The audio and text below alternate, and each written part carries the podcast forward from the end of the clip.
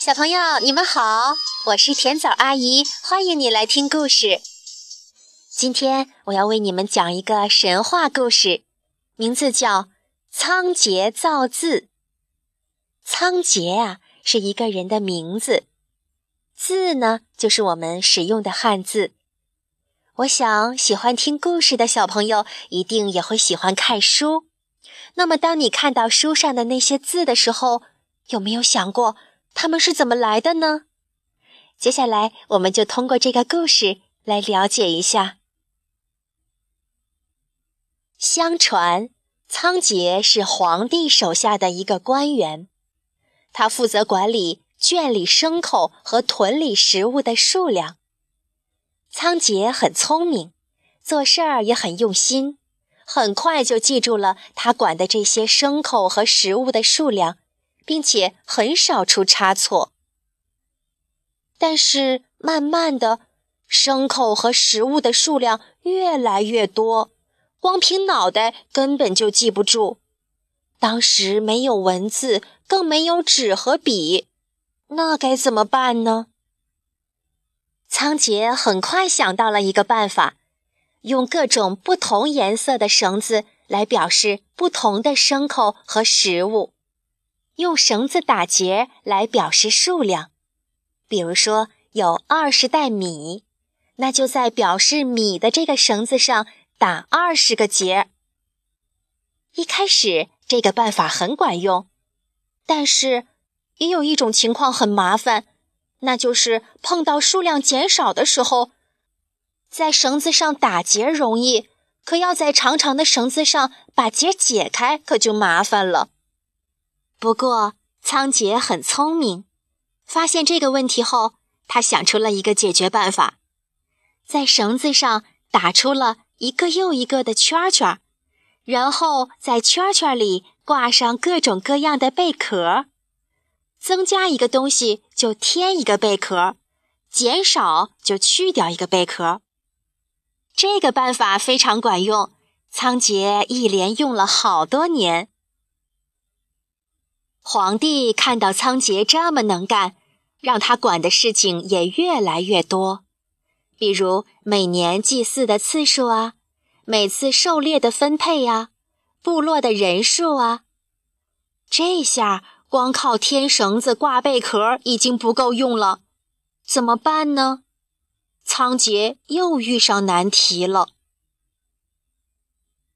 不知不觉，半年过去了。冬天到了，仓颉还是没有想出什么好的解决办法。一天夜里，下了一场大雪。第二天雪停后，仓颉上山去打猎。他来到山上，发现到处都是白茫茫的，一个猎物都没有。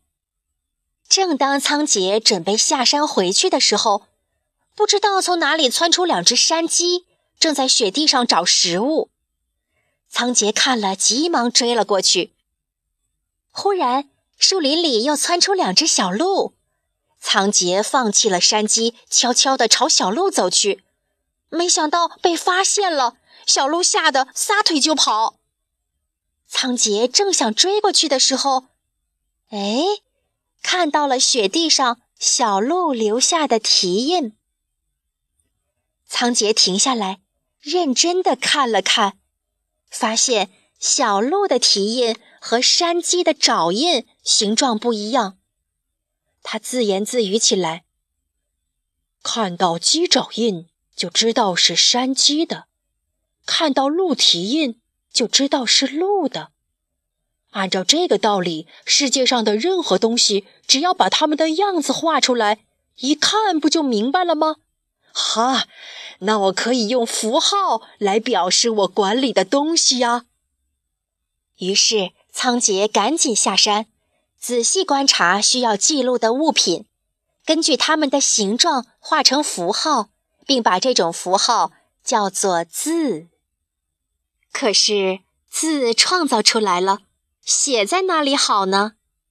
写在石头上拿不动，写在木板上又太笨重。仓颉想了很久，也不知道该怎么办。有一天，有个人在河边捉了一只大龟，来请仓颉给龟造一个字。仓颉想了想，就拿起刀在龟背上刻字。可后来，龟趁人不注意，偷偷地溜回了河里。时间一天天的过去，一转眼过了三年，这只背上刻了字的龟又被捉住了。人们看到龟背上的字，激动地跑去告诉仓颉：“当年刻在龟背上的字，不但没有被水冲掉，反而变大了，看得清清楚楚的。”仓颉知道后非常高兴，心想：终于找到可以记录字的物体了。于是他让人收集大量的龟壳，把造出来的字刻在龟壳的方格子里，并保存了下来，成为我国最古老的文字——甲骨文。经过历史的一代一代的不断的变迁。甲骨文演变成了我们现在非常熟悉的汉字，而仓颉用他的智慧造字的故事也流传了下来。小朋友，故事讲完了。哦，原来汉字是这样演变来的。当然，这是一个神话故事。汉字其实是广大劳动人民在长期的生活中创造总结而成的。而仓颉呢，是把流传于民间的文字加以搜集、整理并推广使用，所以功劳也相当的大。后人也称仓颉为造字圣人。小朋友，汉字啊，是世界上最古老的文字之一。你看，一点儿一横，一撇一捺。